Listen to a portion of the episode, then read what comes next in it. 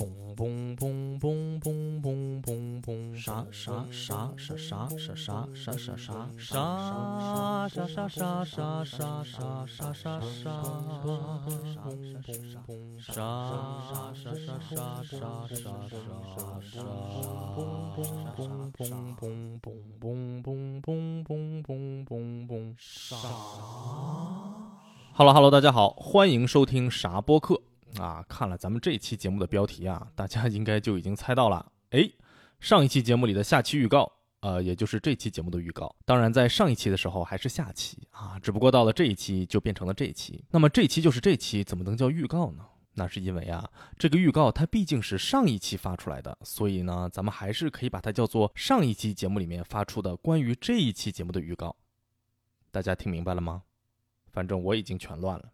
总之，上期节目一开头咱们提到的这个预告吧，嗯，它毫无悬念，又跳票啦。对，就是我本来想要做一期影评类的节目，但是因为头一次做这个题材和类型呢，心里边一没底呢，就想在形式上面做创新啊，想着怎么才能给大家营造一种让你欲罢不能、恨不得揍我一顿的那种沉浸式的影评新体验。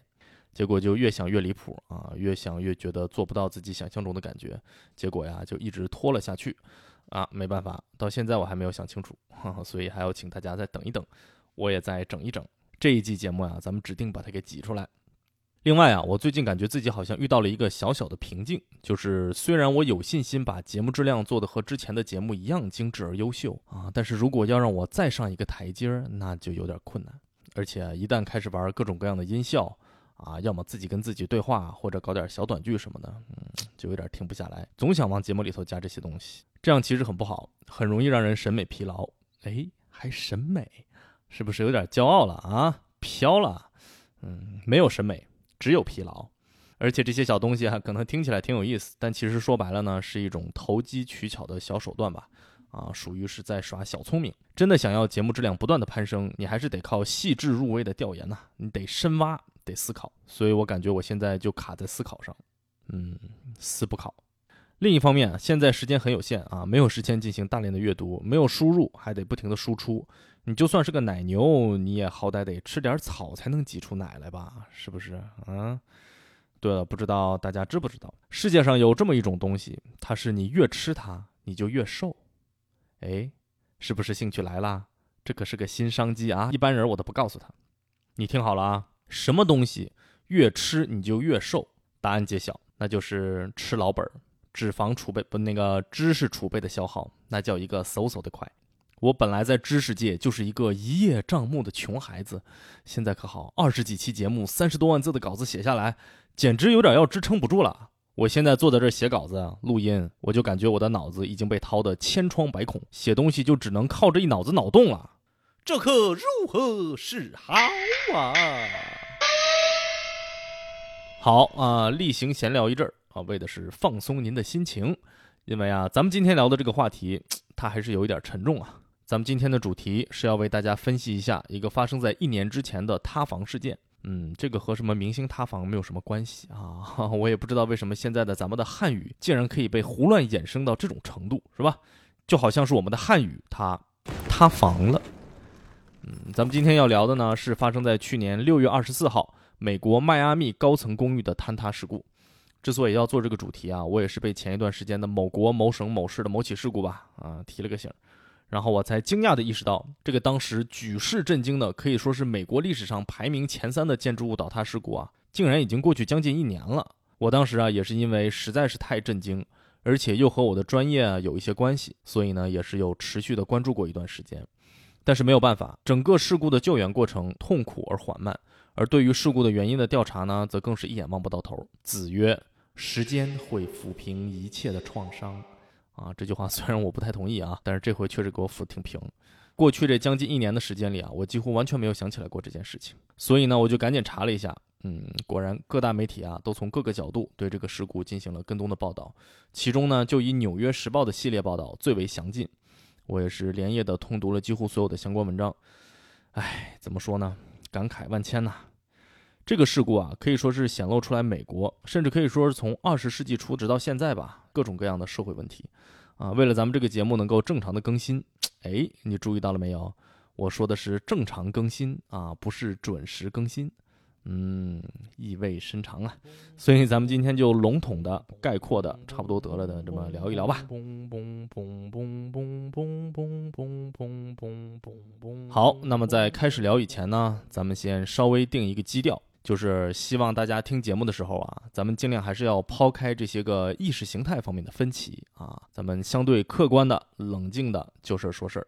我记得这个事故啊，当时在咱们国内的舆论中也是引起了不小的风潮啊啊！但是关注的点好像有点偏差啊，全网都在群嘲美国的救援速度怎么这么缓慢啊，以至于最终竟然连一个生还者都没有找到。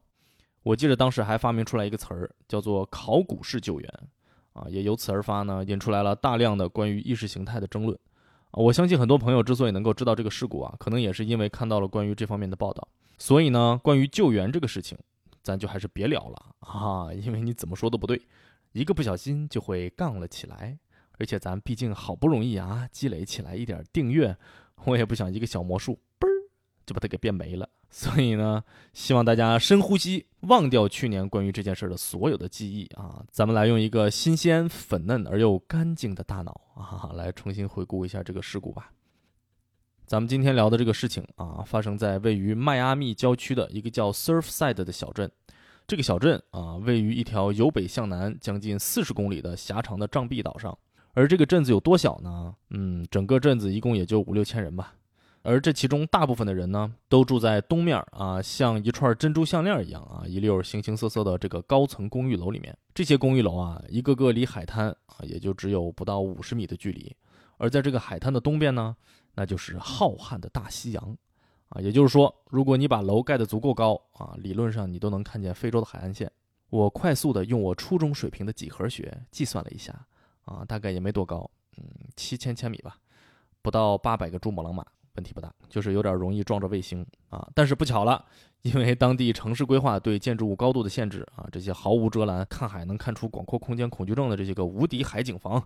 都只能含恨啊，整整齐齐的盖满十二层，而南 Champlain 公寓就位于这串珍珠项链的最南端，也是整个 Surfside 最南边的高层建筑。这个公寓啊，于1981年建成，一共住着136户人，什么地下车库、室外泳池、健身房、桑拿房等等辅助设施吧，也是一应俱全。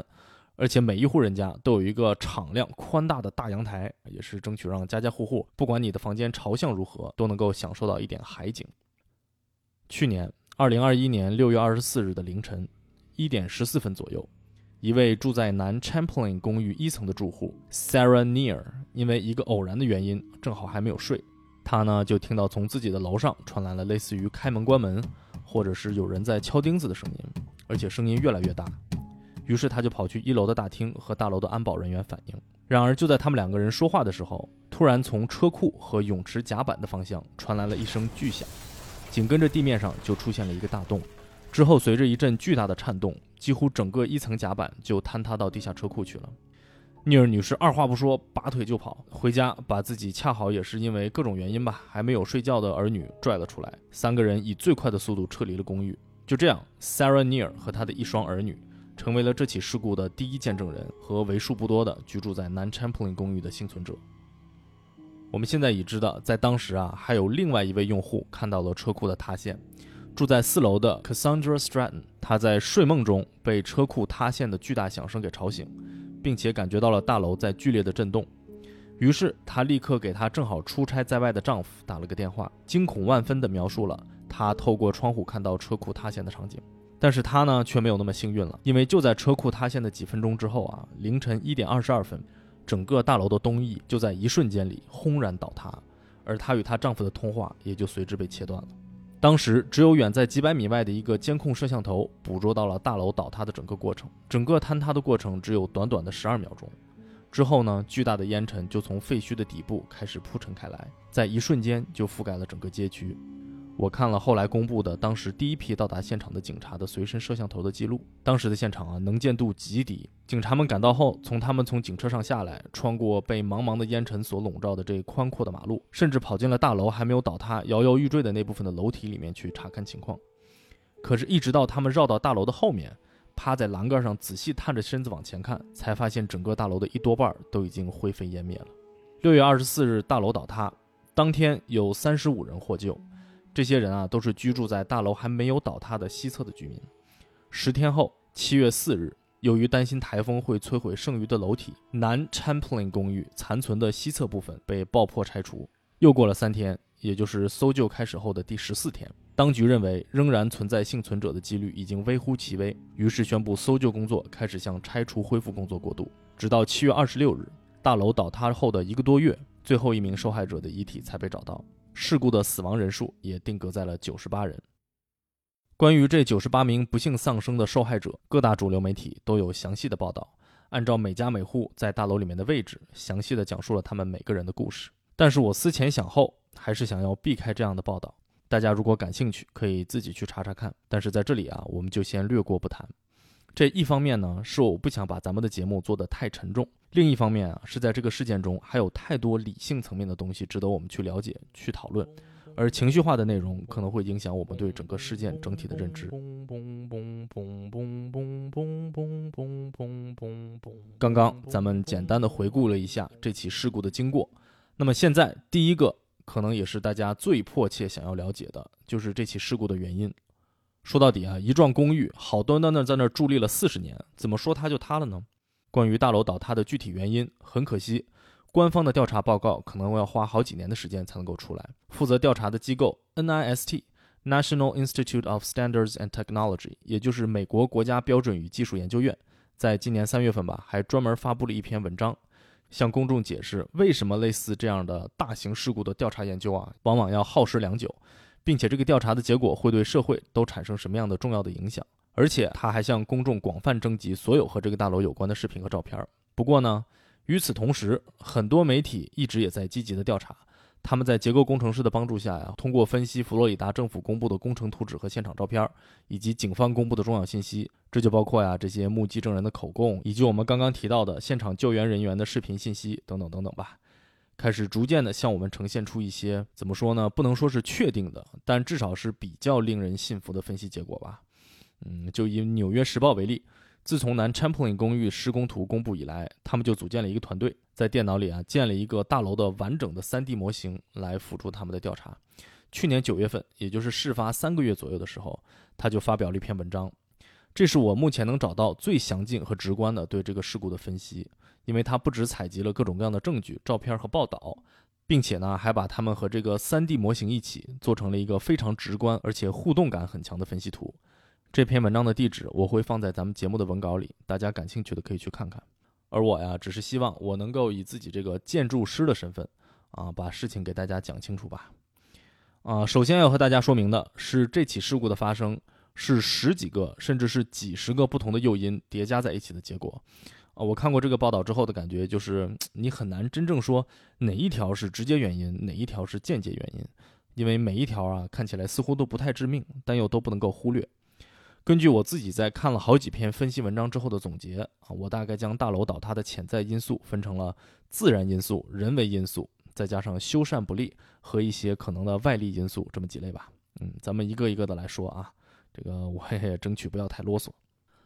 咱们首先来说说自然因素，在浩瀚的大西洋边宽阔的海滩上，海浪正在缓缓地拍击着沙滩。海鸥偶尔从头顶上飞过，而身边是三五成群的年轻的肉体在嬉戏打闹。你戴着墨镜躺在沙滩椅上，一边用吸管喝着冰凉的饮料，一边拿脚在被阳光晒热了的沙子上摩擦。你享受着被防晒产品过滤后的阳光。你感受着湿咸的海风缓缓拂过你的面颊，而一天就这么在昏昏沉沉之中过去。然后我在这里郑重地推荐您，享受完了就早点回家，好吗？而且您的家最好是位于一个背朝大海，开车开上个至少半小时以上才能到达的地方吧。当然，如果你是一个喜欢自我挑战的人呢，你也可以面朝大海，然后倒车，怎么都成。因为朋友们，海边儿。它可真的不适合盖房子。咱们之所以喜欢海边空气的这种咸咸的、带点鱼腥味的味道呢，是因为啊，被你吸进鼻子里的这个海风里头，它含有大量的由无机盐和有机物混在一起而形成的复杂的化学成分。这种海边的气溶胶也让海风变成了最孜孜不倦的小刷子，它细致入微、勤勤恳恳地不断地侵蚀每一栋它能摸着的建筑的每一个角落。南 Champlain 公寓，我不太确定啊，但是从照片上看起来应该用的是 stucco，中文好像应该叫粉饰灰泥，你可以把它当做是一种特殊的水泥吧。它就是用这种材料作为外墙的饰面。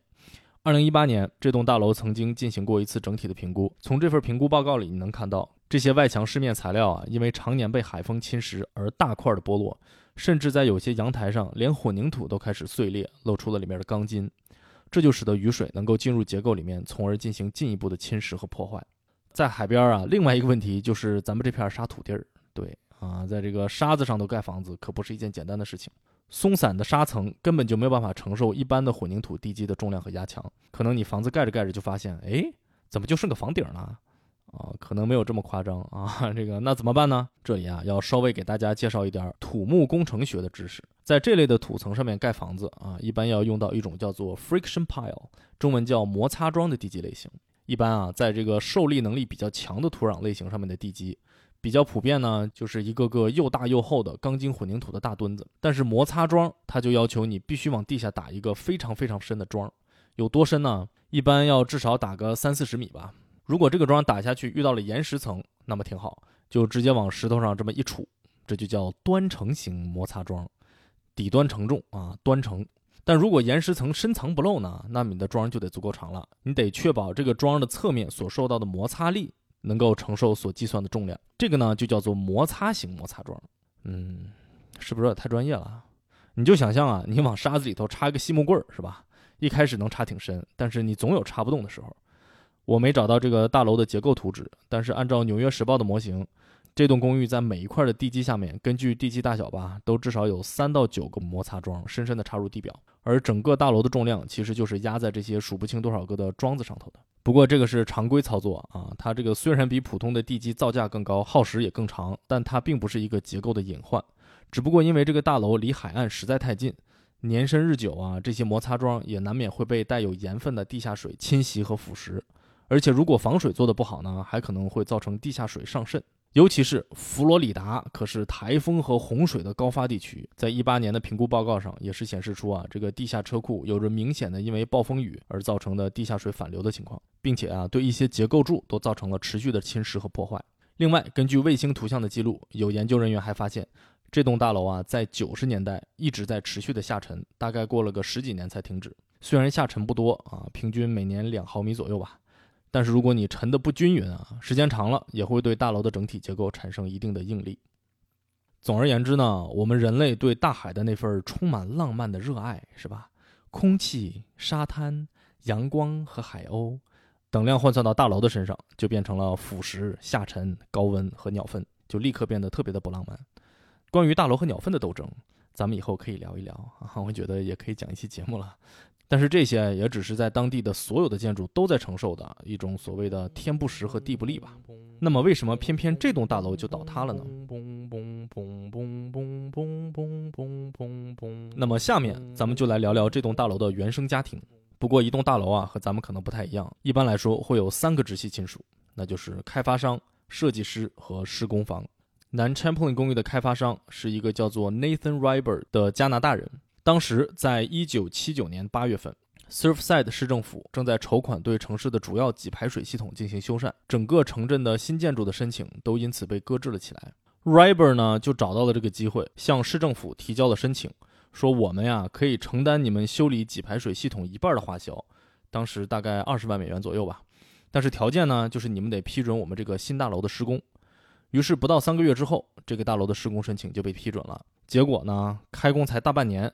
Riber 和他的团队又跑来市政府申请，要在顶楼临时多加一层作为豪华公寓。这个要求对于 Surfside 房屋管理局来讲，基本上可以算是一个无稽之谈。哈哈，首先，你申请的时候说好的十二层，你现在楼都盖了一大半了，结构都没法更改了，怎么可能说加一层就加一层？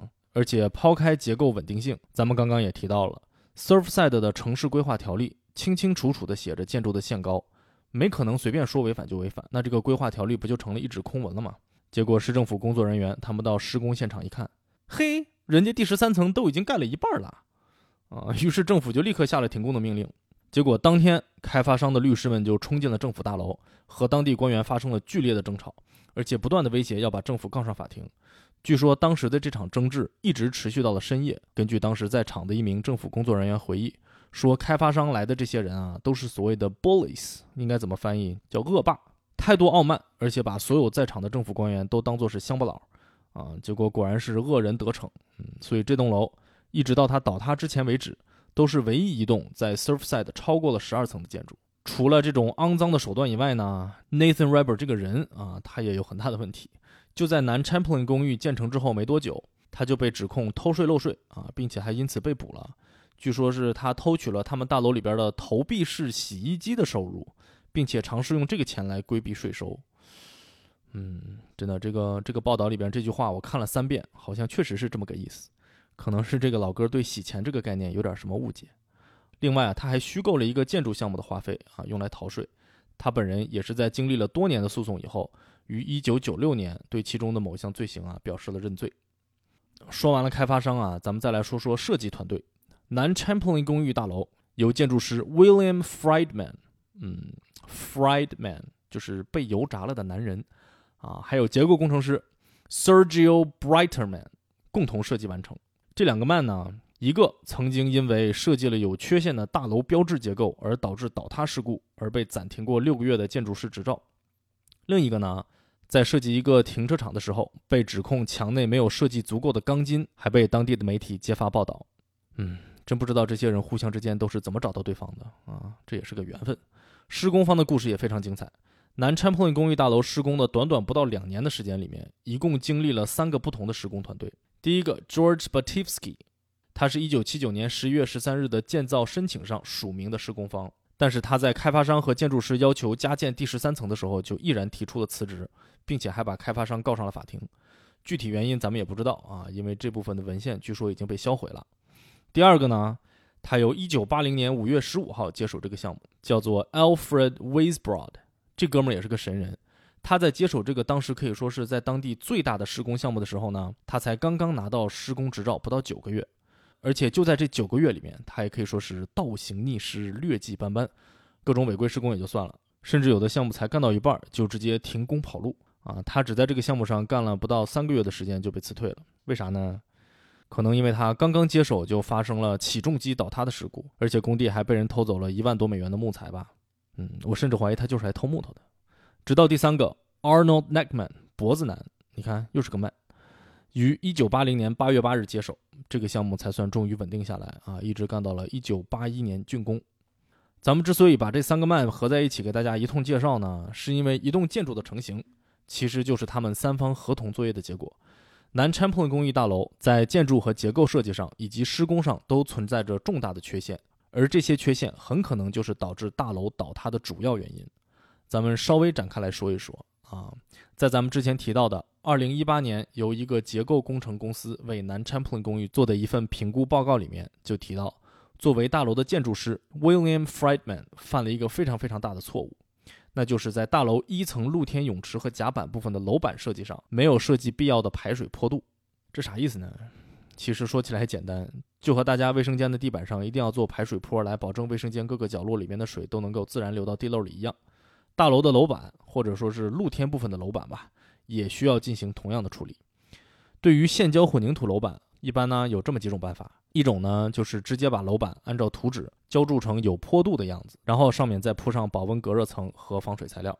还有一种呢，就是把楼板浇筑成水平的，但是使用专门有坡度的保温材料来确保顺利的排水。之后呢，再在上面铺装防水材料。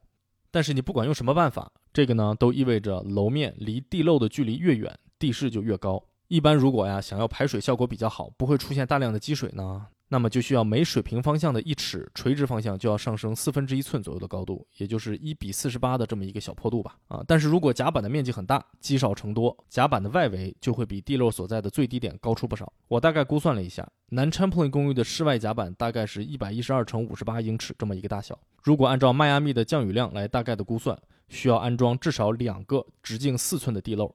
那么算下来呢，最高点和最低点的差别大概有个不到十英寸吧。啊，也就是大概二十五公分这么个差距，而且作为一个泳池的甲板，你不可能让人这么不停的上坡下坡上坡下坡是吧？啊，一般呢是需要在防水层之上用一些结构支撑来找平，再在结构的顶上铺上供人们行走的路面铺装。这样呢，虽然走上去的甲板是平的，但是排水其实是透过了这些路面铺装的缝隙，在甲板的下面的防水层来进行的。可是呢，这也就意味着整个楼板系统的厚度，它就凭空增长了至少三十公分。也就是说，如果南 Champlain 公寓的露天甲板想要和城市的主干道平齐，它的主结构至少要往地下再拍个三十公分左右，地下车库也得跟着往下再多挖个三十公分。很可能就是因为想要避免这些多余的花销，南 Champlain 公寓的设计上这部分的楼板就被设计成了水平的，然后就直接在上面铺上了地砖。这几乎可以说是整个大楼倒塌最致命的一个缺陷。二零二零年，有一个建筑结构的评估团队在这部分的甲板上做了一次 core drill，也就是取芯钻的探测。根据取出来的样本可以看到，啊，经过常年的这个积水的侵蚀啊，本来有三十三公分左右厚的这个混凝土楼板，最中心有将近十公分左右的部分已经呈现出彻底碎裂的状态，结构强度大大的降低。而且在整个样本中，调查人员甚至都没有找到大楼最初的防水层的材料。这种常年的不受任何保护，就这么不断的往下渗透的积水。它不光侵蚀了楼板，使得地下车库常年面临漏水的困扰，它同时呢还一直渗透到了楼板下面的结构柱上。根据多次大楼结构评估报告显示，这其中损坏最为严重的是一根标号为 M 十一点一的结构柱。在大楼倒塌的当晚，有隔壁大楼的游客就通过车库的大门啊，用手机拍到了部分倒塌的地下车库。在这个视频里就没有看到这根柱子。有专家称，很有可能它就是大楼主体结构里面第一个倒塌的重要环节。除了建筑设计上的缺陷啊，南 Champlain 公寓的结构设计上也有着很大的问题。南 Champlain 公寓使用的是钢筋混凝土结构中所谓的 flat slab 结构，中文应该叫做无梁楼盖啊，也就是说呢，这种结构它没有横梁，楼板就直接是承载在柱子的上面，并通过预埋的钢筋相连接。这栋大楼就是这样，而它只有在地下车库里头才有一些为了提高结构稳定性而架设的横梁。根据专业结构工程师对图纸的分析来看呢。这些横梁啊，都普遍被设计的太小了，甚至有一个直接连接在这个 M 十一点一号柱子上的横梁啊，都已经不堪重负，在一些照片里头，甚至呈现出了略微弯曲的状态。另外，车库里的柱子之间的间距也过大，而且一些最初在第一版图纸上为了弥补这个跨度的横梁，还不知道为什么在之后的图纸中竟然被删除了。这部分被删掉的横梁的位置呢，就恰好是位于大楼最先倒塌的甲板的下方。通过对照图纸和大楼倒塌后现场搜救的照片，结构工程师们还发现，最先倒塌的楼体部分的柱子啊，要比没有倒塌的大楼西部要细了很多。而且可能是因为为了加强这个柱子的强度，柱子里头加了很多的钢筋。不知道大家是不是熟悉钢筋混凝土结构啊？早在古罗马时期，呃，算了，咱们还是不要扯得太远。总之呢，钢筋混凝土结构。底层逻辑就是用混凝土将一定数量的钢筋包裹起来，这样的结构啊，既能拥有混凝土的强大的抗压能力，又能兼有钢筋的抗拉能力。所以大家可以想一想，往柱子里头多加钢筋，真的能够加强柱子的强度吗？对，其实是相反，是吧？这个因为柱子的主要作用是抗压啊，钢筋多了呢，反而会使主要用来抗压的混凝土的体积变小。我看了一些现场的照片，里头就有一些断裂的柱子。你基本上能看出来，钢筋多的已经都快要变成实心的了。你都感觉混凝土甚至都没有办法被有效的浇灌进去。这个混凝土和钢筋的配比啊，在建筑规范上啊是有明确的计算方法和规定的。这样的设计，我真的不能想象它是怎么通过的政府的审核。还有一个结构上的设计失误，就是楼板的钢筋在混凝土中埋得太浅了。在结构设计图纸上，楼板上层钢筋仅仅在混凝土表面以下不到两公分的地方。而从一八年的调查报告里，我们也能看到，有一部分钢筋都已经从一些磨损和被侵蚀的地面上啊暴露了出来。这样的设计就会使得楼板在钢筋上面的部分很容易被撕裂而形成分层，大大的降低了结构的稳定性。而且呢，从另一些现场的照片上还能看出来，施工队好死不死。在链接楼板和一些柱子的关键节点上啊，又只做了两根钢筋的连接，而不是设计中的四根。这就导致啊，在大楼坍塌的时候，有的楼板就是直接和柱子脱离，就像是被柱子给戳穿了一样，就这么跌落下去。除了这些本来就已经挺够意思的这个设计和施工的缺陷以外呢，不知道是谁一拍脑袋啊，在大楼建成之后呢，突发奇想，在没有经过任何结构计算的情况下，硬生生的在甲板上加了五个大花盆儿。咱说的可不是那种，哎呦，砸脑袋上一脸血那种花盆儿，这可是那种砸到脑袋上你就一声不响的直接原地变成肥料的那种花盆儿。这花盆儿准确的说应该叫花坛，连混凝土的边框再加上里头的土，再往里头栽一棵大棕榈树，啊，每一个花坛呢怎么也得有个好几吨的重量。这些完全在结构计算之外的重量啊，就这么直接蹲在了本来就不怎么结实的甲板上。这其中呢，就包括咱们之前提到的 M 十一点一结构柱的正上方，这些棕榈树。一直到二零一七年才被挪走，因为它们的根系啊，已经对甲板和周围的墙体都造成了不可逆转的伤害。好，说了这么多，如果让我们来根据咱们刚才提到的这一系列的问题，来用假设的方法啊，还原一下当时大楼倒塌的场景，那么就是由于经年累月无法正确排掉的雨水，以及棕榈树的根系对露天甲板和下方结构柱，尤其是对 M 十一点一号结构柱的侵蚀。导致位于露天甲板北面靠近大楼主体的 M 十一点一号结构柱首先断裂倒塌，于是本来由它承重的楼板就向下坍塌，并且由于这部分的地下车库的柱子间距过宽，而柱子和楼板之间的连接又过于脆弱，整个甲板就被这部分的楼板拽着塌陷到了地下车库。倒塌的楼板连同上面停着的车辆就这么一起砸向了北面大楼中部主体建筑底部的柱子，在摇摇欲坠了几分钟之后，又由于大楼中部的柱子的设计啊有着重大的缺陷。整个的中间部分就在几秒内轰然坍塌。又过了六秒，结构相对稳定的大楼东部也被拽倒了，只剩下了西边的大楼。由于结构柱的大小设计较为合理，并且受到了电梯井和楼梯井的剪力墙的结构隔离作用的保护，才终于能够在这场事故中保持屹立不倒。大概应该是这么个情况。这里需要声明一下啊，这都是我通过上面的信息啊自己脑补出来的，我自己觉得比较合理的大楼坍塌的解释。最终的情况当然是还要看官方之后的调查情况而定。那么，既然存在这么多的设计和施工的缺陷，这栋大楼的倒塌就真的是不可避免的了吗？其实还真不是。大部分咱们之前提到的这些结构问题，其实在这个大楼存在的四十年里面啊，它都一再的被提起过。就比如说，咱们之前提到比较近的一次，二零一八年的那次，由结构工程公司对大楼进行的整体的评估的时候，他们就提出了关于甲板的设计缺陷，并且还特别指出了 M 十一点一号柱子存在被腐蚀的情况。当时啊，他们给出的进行必要的改建和维修所需要的基金呢是九百万美元，这个数字对于南 Champlain 公寓的业主委员会来说，简直就是一个天文数字。他们花了整整一年半的时间来讨论到底应该怎么办。很多业主啊都觉得应该大家集资来进行维修，但是啊也有一部分业主持坚定的反对的态度。这些人啊也有他们自己的道理，因为在这篇报告里，虽然结构工程公司提到了大楼部分结构有严重损坏的迹象，但是他们最终给出的结论却毕竟是大楼的整体结构相对完好，没有倒塌的风险。而且啊业主们自从搬进来开始，没事就要额外掏个少则几千、多则上万的钱进行各种各样的维修，这些钱究竟去了哪儿？他们也不是专业人士，所以只要没看见，他们就会抱有怀疑。这回啊，又突然要求大家每家每户掏出大约八到二十万美元来做维修，有反对情绪也是可以理解的。据说呀，持这些不同观点的业主在委员会大会上吵得非常的凶啊，拍桌子瞪眼，冲着对方怒吼加尖叫，简直就是家常便饭。业主之间啊，勾心斗角，相互猜忌啊，而且到了最后呢，总是能够演变成 ego battle 这个词儿应该怎么翻译？自尊心的对决。不知道，总之就差拿撒尿斗远来一决胜负了，啊！这些注定没有结果的会议呢，使得大部分的业主委员会的委员都在这个期间啊愤然离职，甚至有人就直接卖掉了公寓，干脆搬走了。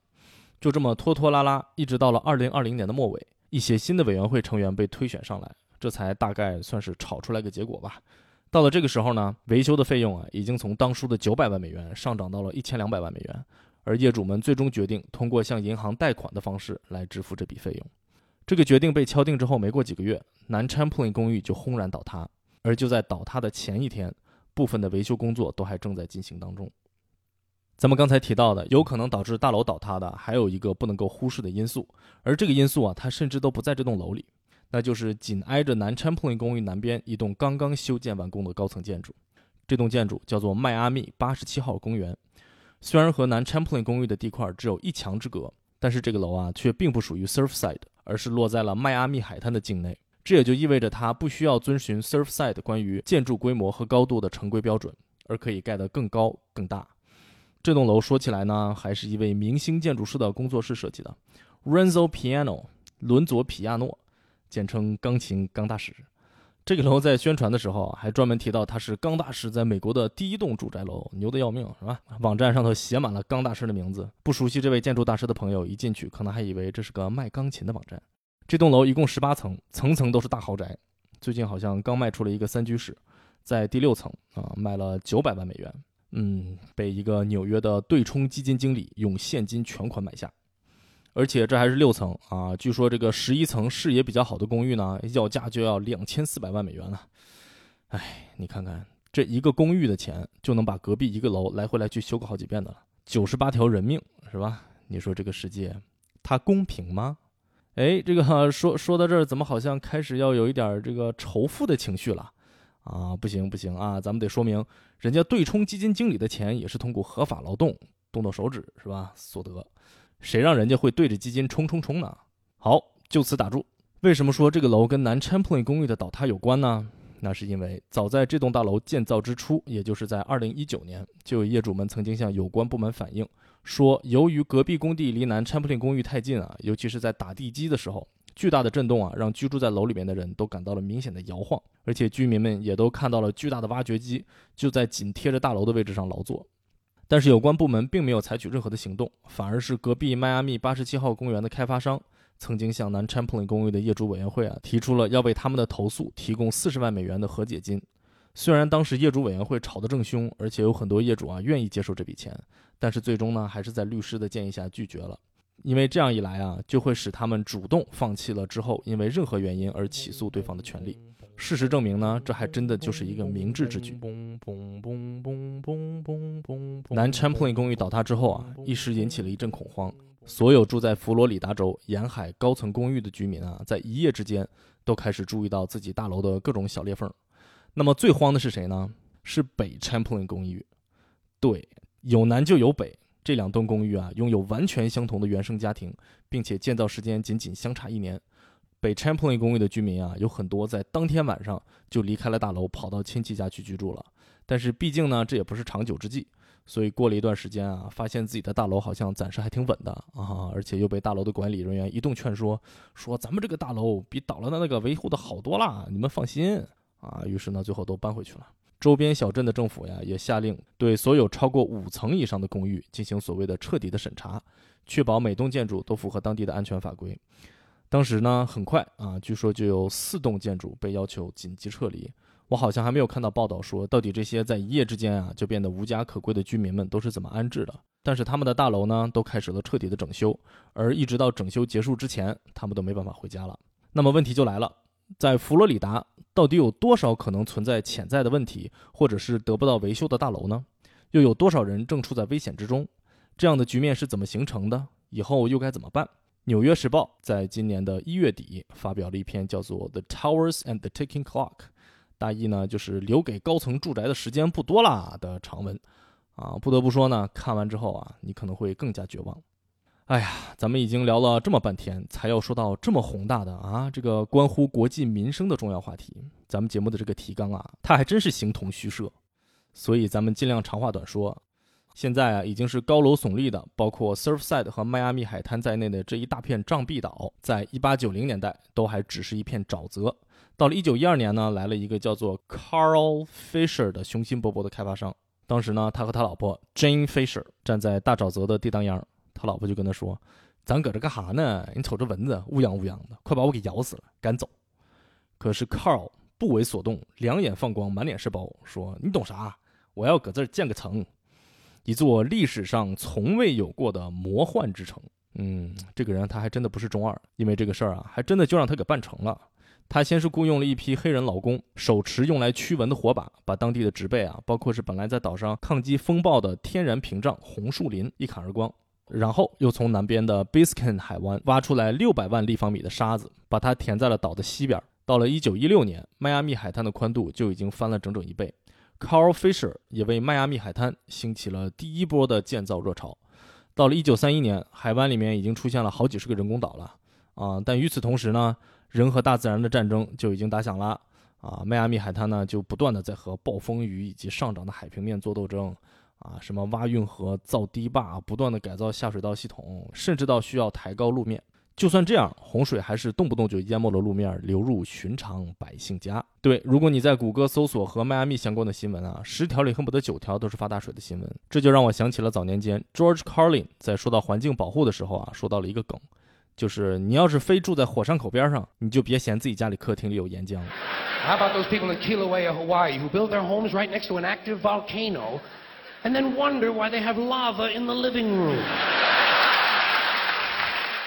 尽管生活在这里啊，可以说是困难重重，但是为了追求光鲜亮丽、纸醉金迷，尤其是啊，这个一年三百六十五天，天天暖洋洋的海滨生活，是吧？说实话，我在波士顿住久了，我都有点动心呐。所以呢，就有大量的人啊，就像 Biscayne 湾的潮水一般蜂拥而来。一九四零年，佛罗里达的人口只有大概一百九十万，十年之后呢，这个数字就飙升到了三百万人。之后又经历了七八十年代，翻了两番。到了现在，佛罗里达州已经拥有两千两百多万的人口，大量的住宅也就随之被兴建了起来。尤其是到了在迈阿密海滩这样因为在条状的人造岛上啊，导致用地面积极其有限而特别寸土寸金的区域，那就只能一直往高了盖。大量的高层公寓、酒店、度假村就紧贴着海岸线排成一排，看起来呢就好像是在海边啊修筑了几十米甚至是上百米高的人造堤坝。很有意思啊，就是公寓。Condo 以及高层公寓，对于六十年代的美国人来讲，还是一个非常陌生的居住形式。大家更熟悉的呢，其实是所谓的 apartment。这里稍微提一句啊，咱们中文里头管 apartment 和 condo 都叫公寓，但是在美国呢，apartment 一般是租住的，而 condo 则是由住户买下来并且拥有产权的。Condo 当时之所以吸引了很多人，其实呢也是因为它相对的物美价廉了啊。在当时呢，一个中产阶级如果攒够了钱啊，退休的时候呢，其实是完全可以负担起一个 condo 的，并且啊，可以和当时住在豪宅里面的大富豪们一起享用同一片阳光和海滩。公寓的大规模兴起，也就引来了大量的开发商，南昌公寓就是其中一员。大规模的为了快速圈钱的建造热潮，就使得开发商和建造团队啊在施工上都偷工减料，而负责审核图纸的政府机构呢，则被从四面八方涌来的工程图纸彻底压垮了。负责任一点的审核人员还趴那儿努力的从这个纸堆里边使劲的翻找啊，试图找出各种各样的违规的设计。但是大部分的审核人员啊，就已经被繁重的工作和来自开发商方面的这些压力啊，以及甚至金钱的诱惑彻底压垮。往往呢，就是拿起图纸随手一看，咔咔的盖章了事儿。迈阿密先驱报采访了一名现在已经退休，但是曾经经历过那个年代的房管局的工作人员，他就说呀，在当年建造最火热的年代，政府的审查工作基本上是瘫痪的，几乎可以说是一文不值。政府也开始意识到了问题的严重性。大迈阿密地区分别在1976年和1990年进行过两次大规模的突击检查，结果发现呢，大部分地区的房管局的档案啊，几乎是完全缺失。政府派出的工地监察人员就更加离谱啊，很多人呢就跟去麦当劳似的啊，开车兜一圈，连车都不用下，就算是检查完了。根据一项调查显示。佛罗里达州有九十一万八千间公寓单元，已经建造了超过三十年。这些公寓大部分都是在这些毫无管制的、一切都是被金钱所驱动的年代里面建造完成的。这些公寓的每一幢都多多少少的存在和咱们刚花了这么大一长期节目给大家详细分析的早已经化为废墟的南昌普林公寓所经历的问题。面对这么大的潜在的风险，佛罗里达州的州政府又做了些什么呢？很可惜啊。尽管他们想做的很多，但其实他们能做的真的很少。佛罗里达州一共拥有超过一百五十万套公寓单元，是美国所有的州里面拥有公寓最多的州之一。而和这些公寓配套的呢，是一个庞大的房地产开发和后勤工业的集合。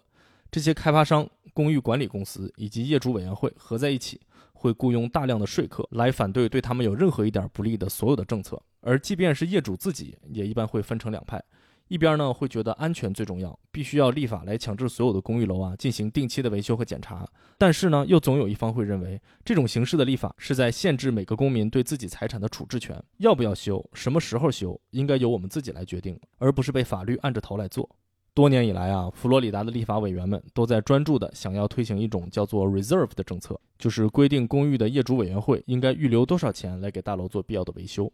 而这种预留的金额，则需要定期对大楼进行所谓的 reserve studies，也就是定期的评估来决定。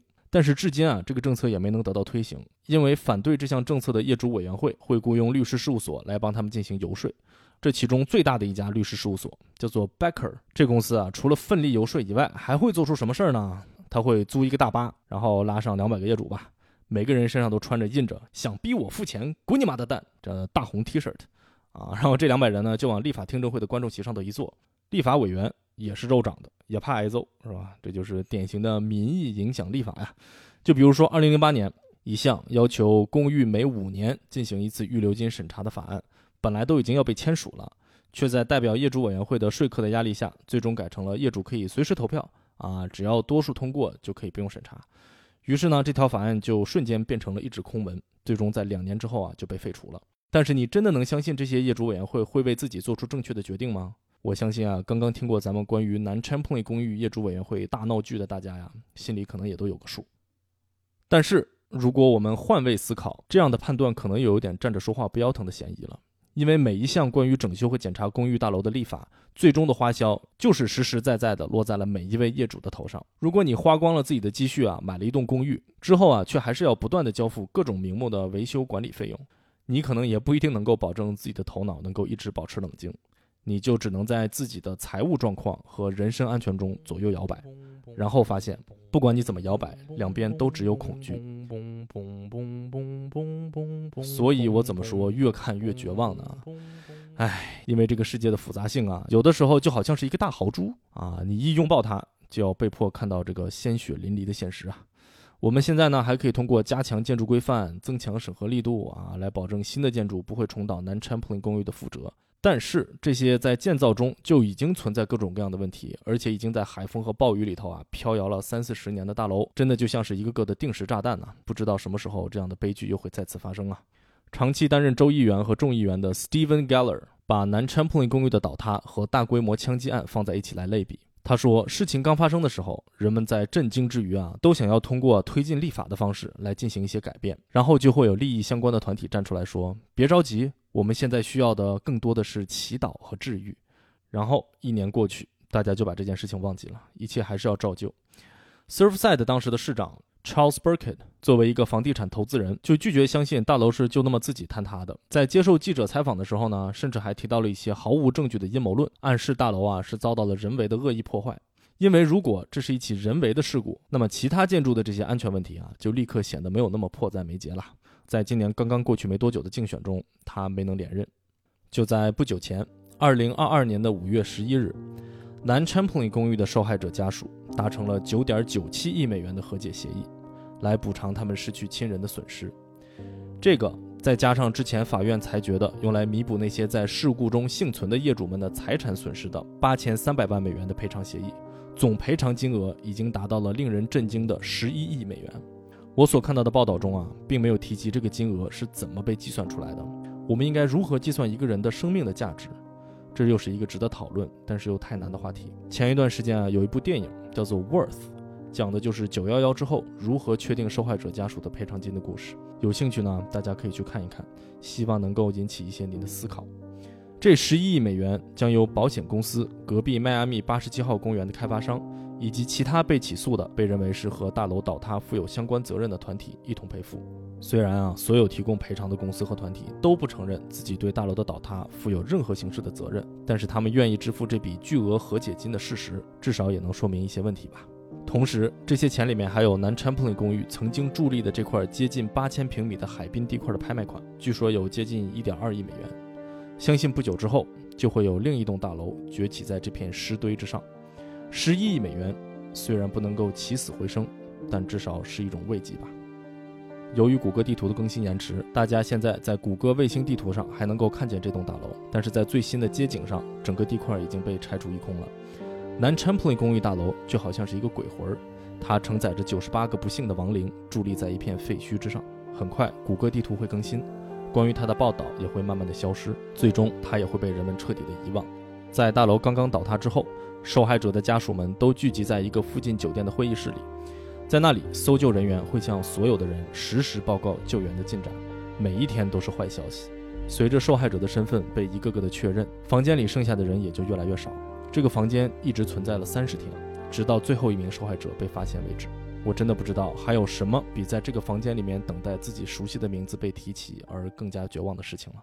在咱们节目的最后啊，我想给大家播放几段录音。这些声音是我从当时大楼刚刚倒塌时第一批到场的警察的随身记录仪的视频资料里，还有当时911接到的报警电话的录音里面剪辑出来的。这些录音里面讲的都是英语，而且音质很差，于是就更加难以辨认。不过听不听得懂都没有关系，因为包含在里面的情绪是一样的。另外啊，这些录音会在片尾曲之后为大家放出，所以如果你觉得自己并不想要听到这些内容，那么还请您在片尾曲结束之前及时暂停咱们的节目。好了，今天的节目就到这里，感谢大家的收听，咱们下期节目再见。嘣嘣嘣嘣嘣嘣嘣！感谢大家收听啥播客。喜欢啥播客的朋友们呢，还有请您在小宇宙 APP、喜马拉雅 APP 或者任何您其他收听播客的 APP 中踊跃的订阅、癫狂的转发。同时，如果您对我这个播客有什么意见或者建议，或者您有什么想要听到的话题，就请在评论区留言吧。总之，感谢大家的支持，拜拜。boom, boom, boom, boom, boom, boom. I don't know. 317, 124, 375. I don't know what's going on. I can't see. Are you guys okay? Is there anybody with injuries? Are you there? I'm receiving a 314 now. Emergency building collapse at 88 and Collins. 34. I'm arrival here. There's a lot of dust. I can barely see anything. I don't think the building collapsed. It looks like the roof and the drive-through collapsed. I'm looking for injuries. Is anybody there? QFL and fires already around on the 3. Is That's anybody there?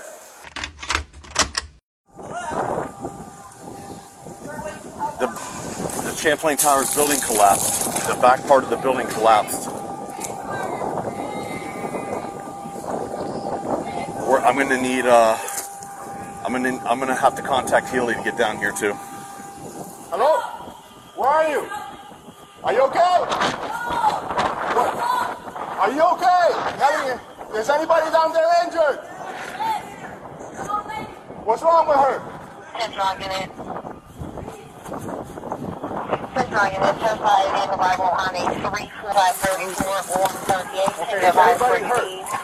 A Harbor, correction bell, Harbor 26 to respond. Is anybody in there? We're still trying to make our way to the What? 87 Terrace and Park. Damn it. Harbor 26, 87 Terrace and Collins Yeah. And um, So, this is- have this is- anybody from stable Miami here. Beach can, uh, can 15 with us as well. People screaming, bro. People screaming?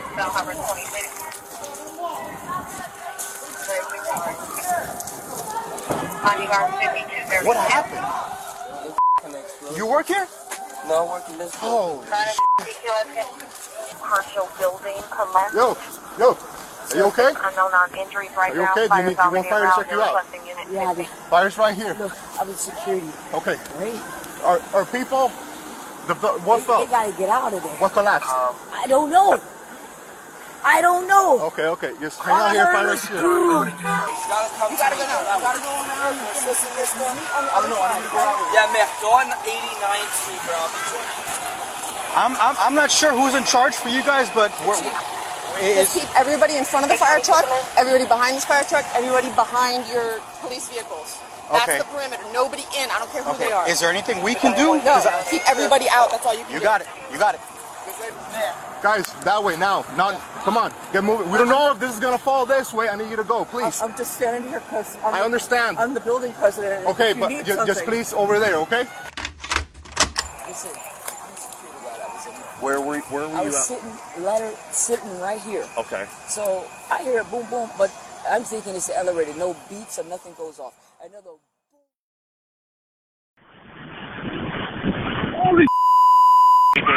What? Yeah. Hold on. Okay. I'm trying to track him. He's mapping at 88th Street and Collins Hurry up, hurry up. He's, he's, he's reporting a collapse in a garage. 877 Collins Avenue.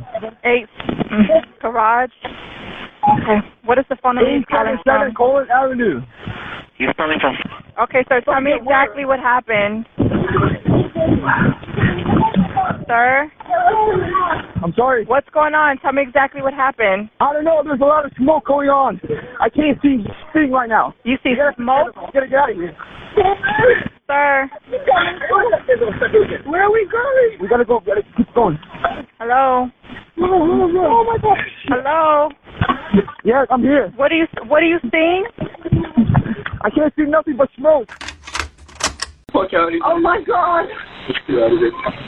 Ma'am, the operator's Oh my asking God. you if anyone are injured.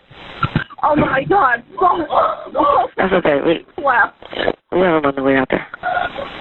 Okay, ma'am, I need you to focus on the operator.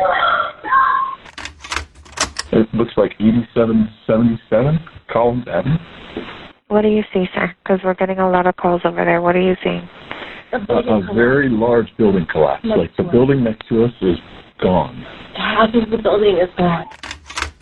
So basically, I started hearing. Uh, uh, uh, I woke up because I was hearing some noise. I couldn't understand what was happening. I looked out outside and I saw the patio, patio area, the patio area, the pool area, the uh-huh. swimming pool area uh-huh. started sinking down. Yeah, but there are many, many stores of the building that went down. The building just went to the sinkhole. So oh. there will be many, many people there. Okay. Okay, we have police and paramedics on the way there. Are you are you still in your apartment or are you on the ground? No, I'm on the ground outside on the same area. I saw the whole building just going out, not whole, many stores going under the ground. Okay. We're in the same uh, distance, but I'm in the balcony right now. You got to try to get. Try. We can't find the exit. We're in the stairs, but we we don't know which stairs we can get out. There's people yelling, saying they're stuck. Yes. On the, on the part of the building that collapsed. They keep yelling, and it's. Okay. Uh, I, We have several people on the way over there to assist. I let them know the location you're at. Okay? okay. Okay, sir. What's your name? We, no, what? What? Is it safe for us to stay here? I don't know what structures around you, sir. If you find a way to get out, please do so. Okay. The the entire uh, garage is flooding. Okay. We're going back to the second floor where we were. Okay. We're going to the southeast side of the building. I have other people with me now. We're now about eight or nine because the three more in my family. Uh, we're going to try to knock on the door so we can have access to the balcony Okay. side of the street. Okay. Nobody opening. We think the roof collapsed in the building. A bunch of us are in the garage, but we cannot get out. We're going back up to our apartments, but some of the hallways are blocked, and there's water coming in through the bottom, through the garage. Okay, so you said that the entire roof has collapsed on top of the building? We we don't know exactly. Lis- My sister lives there, and the apartment building apparently um uh, completely um I don't know something happened to it, and half of the building's not there anymore. But she is alive, and she's there. She's in apartment. She um if, if somebody can get her out through the balcony, the the corner is the corner facing Collins Avenue. There's two people there. They're alive, but they, they, they, there's no other, they can't get out because there's no building on the other side of their apartment. Yeah, I know. We have the fire department on, on we have several fire departments on scene, but I'll let yes, them I know, know. okay? She's apartment in the corner on the eighth floor. She's there. There's two people. Please.